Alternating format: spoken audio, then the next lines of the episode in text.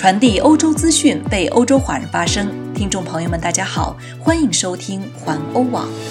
今天是二零二零年十二月十六号，星期三，农历冬月初二。我们在荷兰为您播报。下面请收听环欧每日播报。首先，让我们一起来看今日要闻。世卫组织担心明年初欧洲出现第三波疫情。中国进口辉瑞疫苗。英国和欧盟脱欧谈判有进展，但分歧仍然很大。比利时增加对违例聚会者的罚款。荷兰反疫情措施示威不断。乌克兰首都警民冲突。苏格兰帅哥摩托艇探女友违例被判入狱。荷兰国王取消小型新年聚会。下面请收听详细新闻。首先来关注。世界卫生组织担心明年初欧洲出现第三波疫情。根据世界卫生组织的数据，在全球范围内，抗新冠病毒的斗争仍然很艰巨。在过去的一周中，世界各地又有七千万人受到感染。目前，全世界共有一百六十万人死于新冠病毒。该组织说，在美国和欧洲，情况特别糟糕。世界卫生组织特别担心欧洲会再度爆发新冠病毒疫情，建议人们在假期期间，即使是一家人，彼此也要戴上口罩。世卫组织指出，明年年初欧洲可能会出现新一波疫情。再来关注疫苗，中国进口辉瑞疫苗。中国集团公司复星医药对外宣布称。该公司已经和德国生物技术公司 BioNTech 达成疫苗购买协议，购买量至少为一亿剂。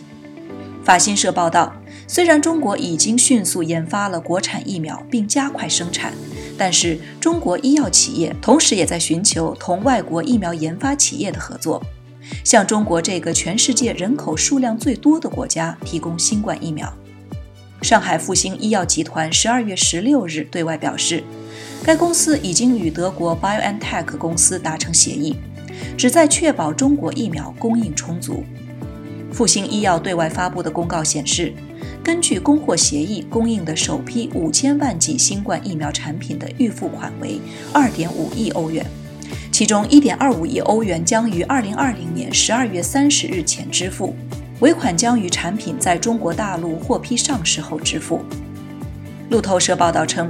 在 BioNTech 研发的 mRNA 新冠疫苗产品获得中国大陆上市批准，且其他条件满足的情况下，BioNTech 承诺于2021年向中国大陆供应不少于一亿剂新冠疫苗产品。德国 BioNTech 和美国辉瑞公司联合推出的 mRNA 疫苗已经在美国、英国和新加坡等国获得批准。欧洲药管局 EMA 也提前在十二月二十三日决定是否允许该疫苗在欧洲上市。欧洲药管局 EMA 也将提前在十二月二十三日决定是否允许该疫苗在欧洲上市。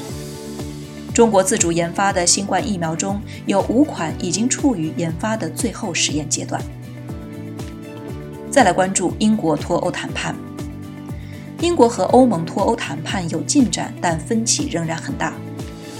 欧洲联盟执委会主席冯德莱恩今天说，英国与欧洲谈判代表已在同意公平贸易原则上达成进展，但在渔权问题方面依旧存在相当大的分歧。他在欧洲议会上表示，未来几天将很关键。好消息是，双方在大部分议题已找到了往前进的方式。不过，冯德莱恩指出。现在的情况是，英国与欧盟的距离忽远忽近，公平竞争环境和渔权这两个问题仍然存在。他对渔权问题感到悲观。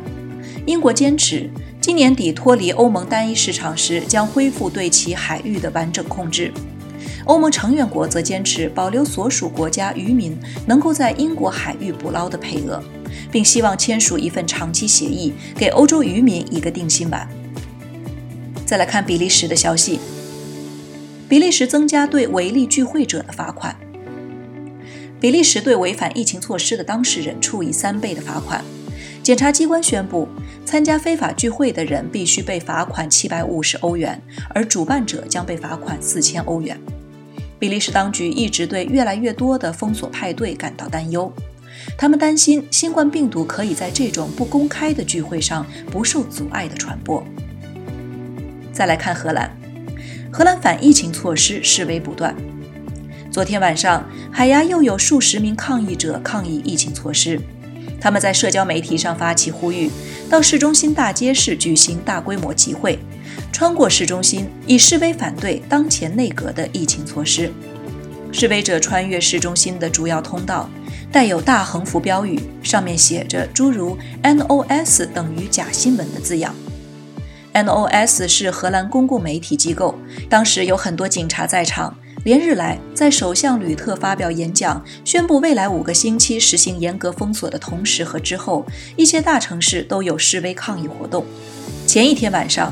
鹿特丹市政厅和市中心都有示威者聚集。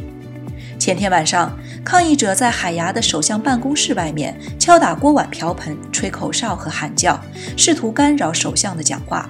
其中有许多知名的激进活动分子，他们四处游走，参加不同的游行示威。一名知名的活动者说：“我们不否认存在新冠病毒，但我们不认为这就是吕特告诉我们的那种具有杀伤力的病毒。”再来看乌克兰，乌克兰首都警民冲突。昨天，在乌克兰首都基辅举行的抗议活动中，约有四十名警察受伤。小商店的老板对新年宣布的更严格的疫情措施感到愤怒。示威者向警察投掷物体，而警察大多不主动采取行动，但确实试图防止在麦丹广场中央建立帐篷，这造成了和示威者的冲突。目前尚不清楚有多少示威者受伤。抗议活动已经进行了几周，但现在已经升级。许多零售商还对政府计划设立结账柜台以打击欺诈的计划感到愤怒。他们发现购买和打印收据过于昂贵。在抗议活动的压力下，目前该计划已经推迟至2022年才实行。再来看一条苏格兰的趣闻。多情苏格兰帅哥摩托艇探女友维利被判入狱。一名二十八岁的苏格兰小伙子戴尔·麦克劳伦因驾驶摩托艇从苏格兰到曼岛被判入狱四个星期。这名苏格兰青年非常想念他的女友，决定驾驶四个半小时的摩托艇去看她。但是在疫情期间，前往曼岛旅行必须有特殊的许可文件，驾驶摩托艇进入是违法的。最后再来关注，荷兰国王取消小型新年聚会。荷兰国王威廉亚历山大和王后马克西玛决定取消一月十二日的小型新年招待会。传统的大型新年招待会已经宣布取消，改为小型聚会。国王和王后原本计划将邀请一些参与了防疫抗疫工作的代表和有关人士参加，但是政府新闻处说。由于实行封锁至一月十九日结束，因此这次聚会也取消了。聚会原定在国王的工作行宫诺丁堡宫举行，目前还不知道在封锁结束后是否仍会继续举行。以上就是今天的环欧每日播报，我是陈旭，感谢您每天关注环欧网为您带来的最新资讯，明天见。